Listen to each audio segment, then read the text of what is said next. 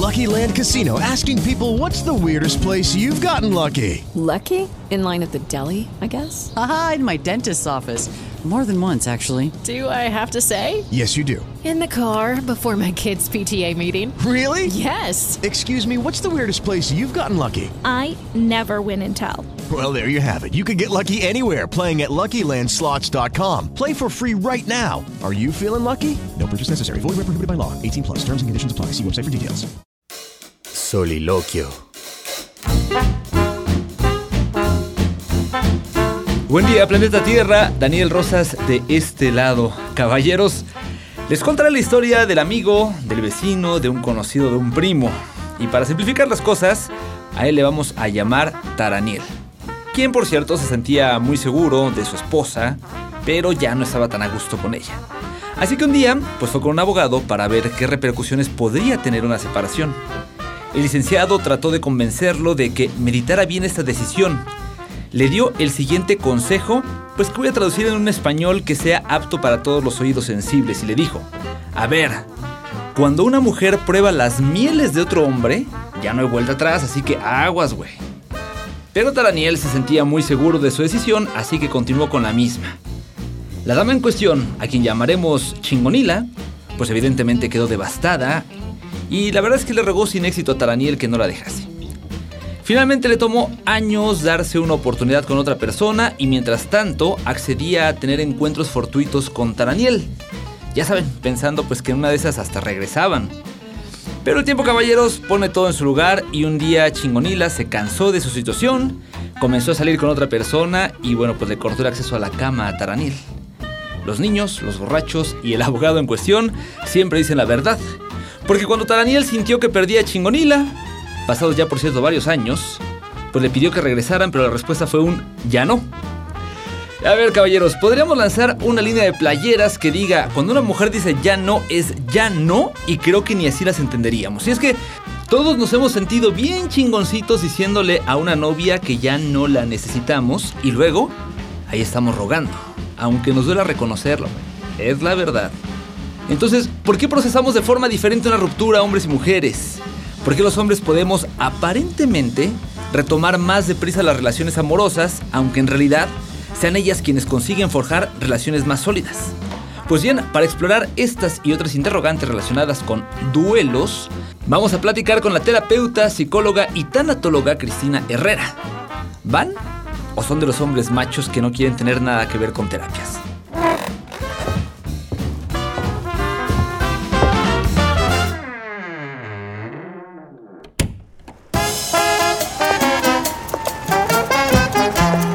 Audiocentro presenta. ¿Qué? ¿A poco te escapaste de la juguetería, muñeca? No eres Google, pero tienes todo lo que busco. ¿Te caíste del cielo, mi ángel? Si lo bonito fuera pecado, no tendrías perdón de Dios. Ash, hombres. Un podcast donde charlamos de las nuevas masculinidades que ninguna mujer se quiere perder. Esto es Hombres Trabajando Nos.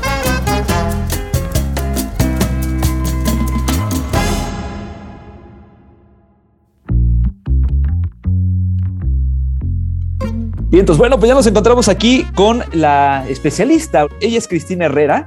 Yo tengo entendido que eres terapeuta, tanatóloga, pero más bien, pues tú platícanos un poquito qué onda contigo. A ver, cuéntanos.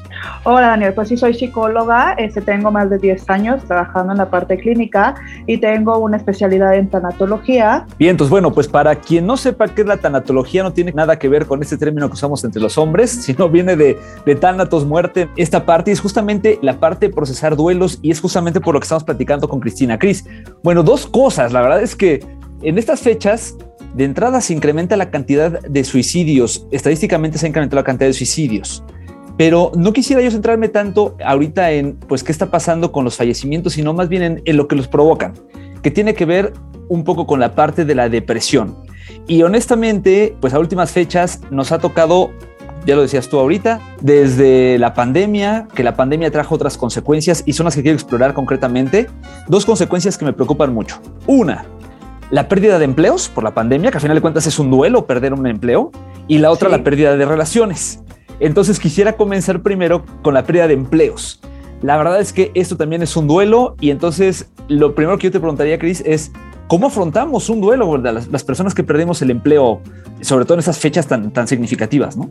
Claro, mira, para empezar, el duelo es igual, sea laboral, sea familiar, sea pérdida, sea relación, porque se pasan por los mismos procesos que es crisis, negación, enfado, depresión, aceptación, aprendizaje, que son los más comunes, no en ese orden, cada quien lo tiene en distintas maneras, pero el duelo laboral es uno de los que puede impactar más, porque si te corren, una, tú ni te lo esperas.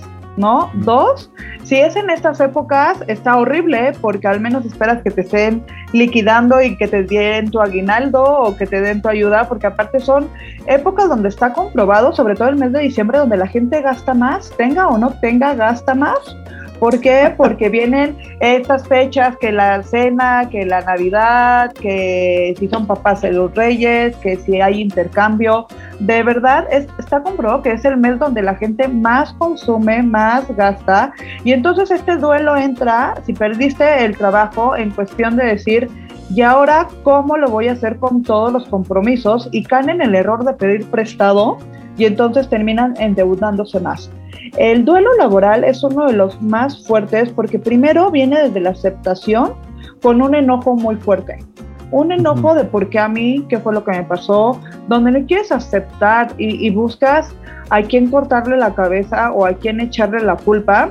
Y la mayoría de las veces, claro que puede haber un culpable, pero al fin de cuentas a ti te tocó. Entonces, Sí, claro. viene esta parte también de eh, esta crisis y de decir, híjole, ¿cómo lo acepto? Pero al final de cuentas siempre tiene que haber un aprendizaje. ¿Y qué tienes que hacer en un duelo laboral?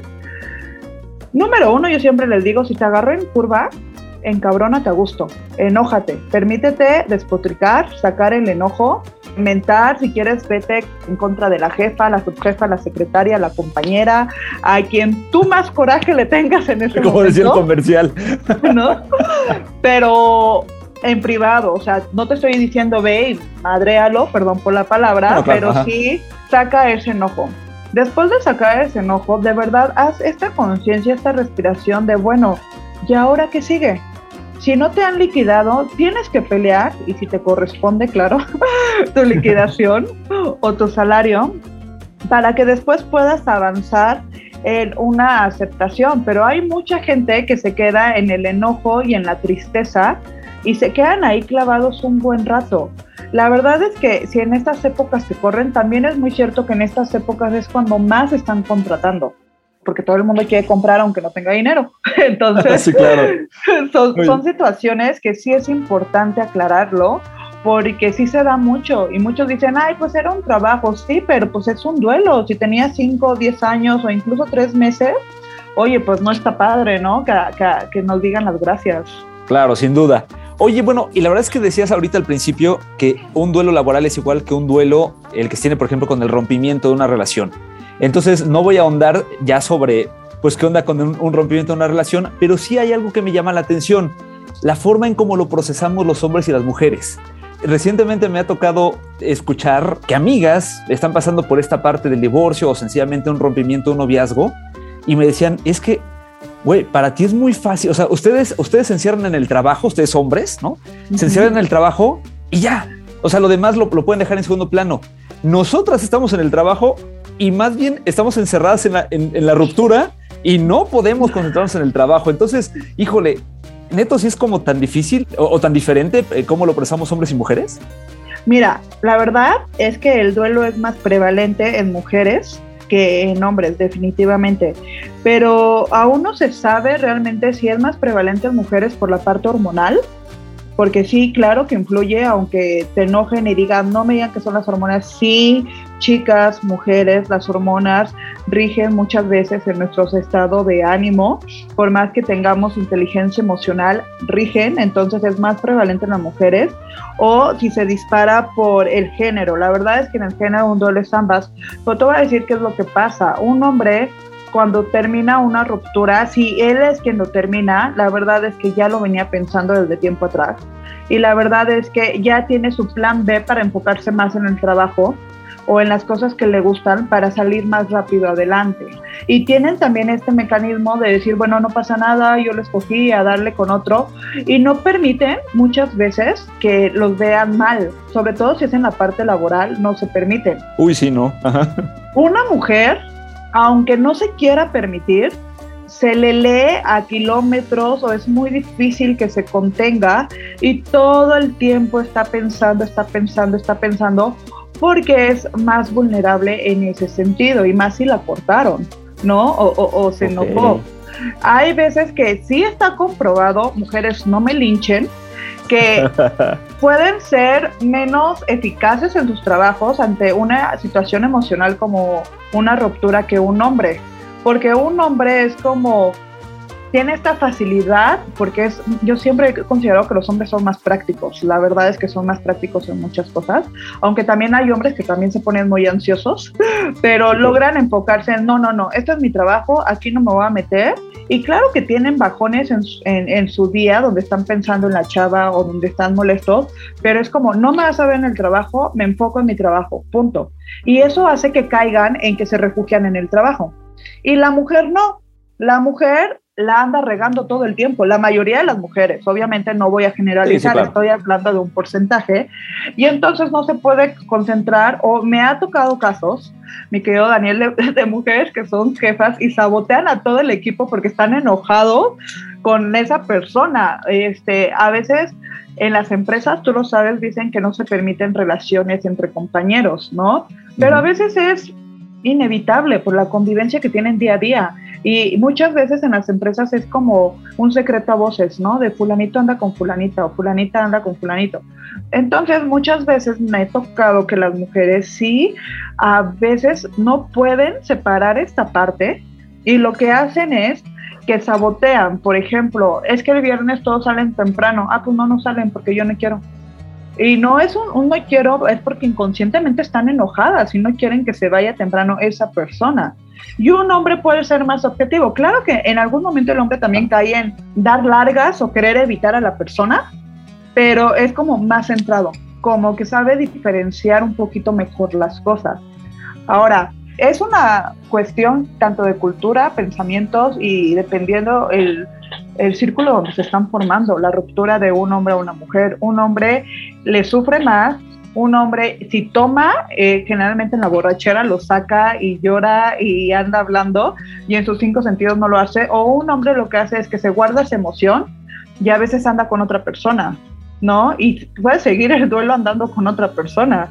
Depende muchísimo las personas. Hoy en día también hay hombres que son muchísimo más volubles y sensibles y también lo anuncian y lo dicen pero sí tiene un poquito de mayor impacto, por lo que he visto, en la parte laboral en mujeres que en hombres.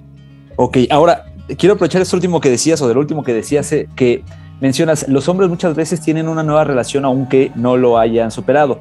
Y en una charla anterior que teníamos eh, para otro episodio de este podcast, nos decían, bueno, pues es que además el hombre, eh, hablábamos en aquel momento de, de machismos, que decían, el hombre se siente mejor o se siente hombre porque tiene muchas relaciones. Entonces, en este caso, lo que, lo, lo que yo voy es, híjole, terminamos y de repente nuestro refugio puede ser el, bueno, pues comienzo a salir con amigas, ¿no? O con amigos y de repente trato como de con una, con otra, con otra, con otra. Y a lo mejor es nada más una percepción mía, pero yo de repente veo hombres que están literalmente hambreados por tratar de encontrar eso que tenían anteriormente, pero no sé si esto es un patrón que tú hayas detectado en tu práctica profesional o a lo mejor nada más me ha pasado o me ha tocado verlo a mí, ¿no? No, ¿sabes qué es lo que pasa muchas veces? Que en nuestra sociedad le han enseñado al hombre que estar tanto tiempo solo es malo. Y entonces quiere compensar lo que vivía en una relación buscando a otras personas o diciendo ya lo tengo que superar y entonces comete el error de empezar a salir con muchas mujeres. ¿Por qué comete un error? Y sea hombre o mujer, porque siempre se recomienda que en cualquier duelo sí te des un tiempo, un tiempo de tres meses, seis meses, un año, dependiendo cuánto duraste en la otra relación, para poder sanar, porque si no muchas veces esas mismas heridas las llevas a las otras relaciones, ¿no? Y entonces por eso no funcionan. Ahora, yo te puedo decir que he visto de las dos partes, hombres que han estado con, con otras mujeres porque realmente no toleran estar solos y hacer ese análisis de por qué terminaron la relación, Y entonces es mejor decir, pues no pienso y vivo y la gozo, ¿no? Y hombres que sí se han permitido vivir un duelo, Daniel, y que de verdad su duelo es muy largo porque están procesando qué hicieron mal, qué fue lo que falló, si ya se veían con la persona este, casi casi viviendo juntos y de repente algo no funcionó. Pero aparte luego ese duelo se convierte en heridas de la infancia o, temores y también hay esta parte de qué pasa con los hombres que no manejan un buen duelo y entonces ya no quieren tener relaciones serias, duraderas, por ¡Oh! miedo a ser lastimados otra vez y es porque no están trabajando este duelo. Qué buen temazo, sí, porque yo lo confundía como una nueva masculinidad, porque así alguna vez me lo dijo un psicólogo. Me dijo que dentro de las nuevas masculinidades hay neosolteros, ¿no? Y hasta se veía este fenómeno de los neosolteros, pero la verdad es que, pues a lo mejor sí, más bien son duelos no resueltos, quizá. No lo sé. Bueno, oye, a ver, otra cosa, la verdad es que también las mujeres son muy entregadas en una relación y dan todo, y me queda claro que se entregan al mil por ciento. Y entonces, de repente, los hombres somos bien patanes y por la razón que quieras, terminamos con ellas. Y entonces ahí están ruegue y ruegue, y, oye, no seas así, bla, bla, bla, y nosotros, no, no, no, ya no, no funcionamos, no funcionamos, no funcionamos. Y de repente ellas comienzan a tomar terapia o lo que sea, y comienzan a transformarse y comienzan otra vez a, cuidarse ellas en todos los aspectos. Y entonces de repente las veces a caray, pues si está bien guapa, ¿por qué la dejé ir? O sea, guapa me refiero nada más en el físico, ¿no? En, en, en todos los aspectos que pueda haber. Y, y a lo que voy es que me queda claro que cuando una mujer dice ya no, es ya no. Y entonces de repente ahí estamos nosotros como tontos de, oye, ¿sabes qué? Ya lo pensé bien y pues siempre creo que la regué y te dicen, ya no, o sea, a ver, me voy a poner yo como ejemplo, ¿no? A ver, Daniel, yo te rogué, te supliqué, te dije que regresáramos y tú dijiste que no, y ahora que tú vienes estás esperando que yo diga otra vez que sí, pues no, ya no. O sea, las mujeres cuando dicen ya no, es ya no. Y los hombres, como que somos más propensos a decir, bueno, pues chance y por ahí nos damos otra oportunidad, ¿no? ¿Qué, ¿Qué pasa ahí? O sea, la verdad es que entiendo que entonces las mujeres procesan mucho mejor los duelos. Es que te voy a decir algo que hacen la mayoría de las mujeres y que sí está muy cañón y está comprobado. El duelo lo vienen trabajando dentro de su relación. O sea, cuando ellas terminan una relación, es porque ya lo trabajaron desde un mes o dos meses atrás dentro de la relación. Y en la relación están dando chance a ver si ellas estaban mal o demás, que ahí es un tema de comunicación, definitivamente, ¿no? Okay. Pero la mayoría hace eso. Y el hombre lo que hace es que muchas veces puede ser impulsivo o puede ser esta parte de estar confiado porque ya me rogó, ya me dijo y pues sí, ve, sí. o sea, muere por mí y yo estoy. ¿Y qué es lo que pasa? Es como le dices a un niño, no toques ahí, híjole, es lo peor que le puedes decir porque va a querer tocar, ¿no? Entonces, cuando un hombre ve de repente una mujer que le está rogando, es como, ahí la voy a tener, ahí la voy a tener, pero cuando la mujer dice, basta, y empieza a trabajar en ella misma, ¿no? En, en su amor propio, en volverse a encontrar, eh, en querer y saber que, bueno, es parte de. El hombre voltea y dice, ah, cabrón, ¿por qué ya no me estás haciendo caso? Ah, canijo. Y entonces empiezan a ver esta parte que ya habían olvidado que tenía, porque claro que lo saben, por eso se enamoraron pero el caer en confianza, en caer en esta zona de confort, en esta monotonía, hizo que dijera, ya no, puchila, este, ya no quiero. Y cuando la vuelven a ver surgir, es, ándale, por favor. Pero ¿qué creen? Ahí es donde la mujer ya trabajó en ella, ya entendió que lo peor que pudo haber hecho fue rogarle, ¿no? Y ya llega a decir, no, ya no, o sea, te quiero, te agradezco, gracias por buscarme, todavía me mueves, pero no. Que también hay mujeres que en su momento dicen, órale, te voy a dar otra oportunidad pero ahí ya caemos en un ciclo donde es el, el, que terminan, regresan, terminan, regresan. Ahora sí que aquí hay de es todo. Es otro temazo, sí, la codepen es otro temazo. Sí. sí. entonces sí tiene mucho que ver. ¿Y por qué pasa eso? Porque los hombres generalmente al principio se confían y cuando le dicen que no puede tenerlo, pues es ¿cómo no voy a tener algo que ya fue mío? ¿Cómo no voy a tener algo que ya supe y ahora se está dando el lujo? O espérame, como que eso no me está gustando. Pero también pasa en las mujeres, ¿eh? Solo que no es tan notorio como en los hombres. Uy, pero chequense ese pensamiento que yo estoy de acuerdo contigo, ¿eh? Sí lo he escuchado, el como algo que ya fue mío, o sea, es que así vemos de repente a las mujeres, es, increíble. Bueno, la verdad es que se nos termina el tiempo, pero no quisiera, o, más bien quisiera redondear esta plática con eh, un, un, tema que te decía yo al principio, me llama la atención, sobre todo en estas fechas. Digo, para quien esté escuchando el podcast en otro momento, bueno, estará saliendo al aire en diciembre y es cuando históricamente se incrementan la época de invierno los suicidios. rápidamente te diría, bueno, ¿qué pasa en caso de que tengamos un eh, rompimiento o laboral o sentimental? ¿Y en qué momento se tienen que encender las alarmas? ¿En qué momento yo como Daniel tengo que encender las alarmas y decir, ay, esto me puede llevar al suicidio o a tendencias de hacerme daño, qué sé yo? ¿Qué tengo que detectar yo para decir, chin, y esto ya no es normal, pues? Ok, bien. Rápido hacer una introducción, lo que es septiembre y octubre se hicieron muchas campañas en prevención del suicidio, porque efectivamente en noviembre, diciembre y enero es cuando más sube el índice de suicidio por el clima, por las fechas y por demás. ¿Qué pasa si a ti en estas épocas, porque ya mañana, bueno, ya estamos en diciembre prácticamente, este, te corren del trabajo o rompen con tu novia? Ok, número uno, permítete llorar, enojarte y ver qué es lo que está pasando, sacarlo. Sacarlo contigo en un espacio a solas o con tu mejor amigo, no, no con la otra persona y agredirla, no, no hagan eso por favor, ¿no? Pero sí sáquenlo en ese sentido. Dos, trata de acudir a alguien, mejor amigo o un especialista para que te dé su opinión y este o, que puedas hablarlo. ¿Cuándo son alarmas realmente? Cuando tu estado de ánimo este, dura o prevalece por más de dos semanas. Cuando las ideas empiezan a ser suicidas o empiezas a denigrarte a ti mismo por decir es que no sirvo para nada, soy un estúpido. Ojo, es muy diferente cuando caen en, el victimismo a cuando realmente tienen esta idea. El victimismo es cuando, ay, pobre de mí, y lo estás hablando con tu familia para ver si chicle pega, se apiadan o alguien se apiada. Cuando es realmente este, una idea depresiva o una idea que ya te está dando hacia abajo muy fuerte, es que dura más de dos semanas y es con todos, con todos, ¿no? O sea, no es como estratégico, es con todos y tú te sientes mal y la gente te empieza a ver mal porque aparte físicamente se nota. Entonces ahí son pocos rojos para que tú puedas hablar y que digas, esto no, no está bien. Ahora, estas fechas generalmente, ¿por qué sube mucho? Porque muchas veces nos han vendido que es la parte de dar, de estar en amor, estar en familia, ¿no? De ser exitoso. ¿Y qué chingados pasa si me corren y no soy exitoso, no tengo familia y no tengo pareja? ¿No? Entonces viene esta parte, lo que se recomienda es, ama de ti mismo, si te corren y te da un finiquito, bueno, haz un plan B y vete de viaje, te lo mereces. No caigas en, pues me gasto todo y cuando vuelva veo, no, agarra un porcentaje y date un break de uno, dos, tres días para que puedas pensar. Siempre se recomienda un viaje porque te ayuda muchísimo a revalorar las cosas, eh, que incluso tú sepas qué debes de hacer. Los focos rojos es si tu estado de ánimo este, son de ideas suicidas o de ideas donde tú te estás desvalorizando muchísimo por más de dos semanas, ve y acude con un especialista para que nosotros te podamos decir lo que vemos desde la otra parte que a lo mejor no lo ves. Perfectísimo. Bueno, Cristina Herrera, muchísimas gracias por esta, esta conversación súper rica, la verdad.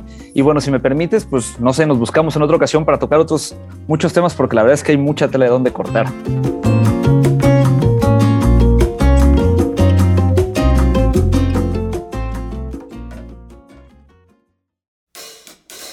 Coloquio. De acuerdo con el INEGI, en 2020 y 2021 fueron principalmente los jóvenes de entre 25 y 34 años quienes cometieron suicidios. Estados como México, Jalisco y Chihuahua son las entidades que registraron más casos. El alcohol y la droga son detonantes para tener pensamientos suicidas.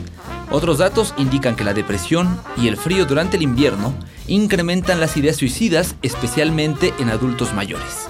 Queremos nuevamente agradecer a la terapeuta Cristina Herrera, a quien puedes encontrar en Facebook e Instagram como sic.cristinaherrera.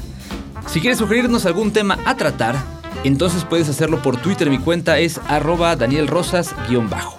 Este podcast fue producido por Audiocentro, grabado por Ángel Hernández, editado por Juan Bernardo Cantú bajo la producción ejecutiva de Javier Martret y la dirección general de Luisa Cantú. Conducción Daniel Rosas y ya, porque me voy a mi cita con la terapeuta.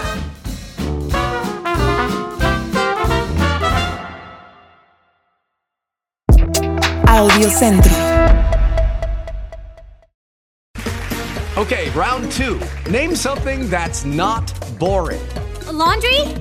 Ooh, a book club. Computer solitaire, huh? Ah, oh, sorry, we were looking for Chumba Casino. That's right. ChumbaCasino.com has over 100 casino style games. Join today and play for free for your chance to redeem some serious prizes. ChumbaCasino.com. No purchase necessary. Full prohibited by law. 18 plus terms and conditions apply. See website for details.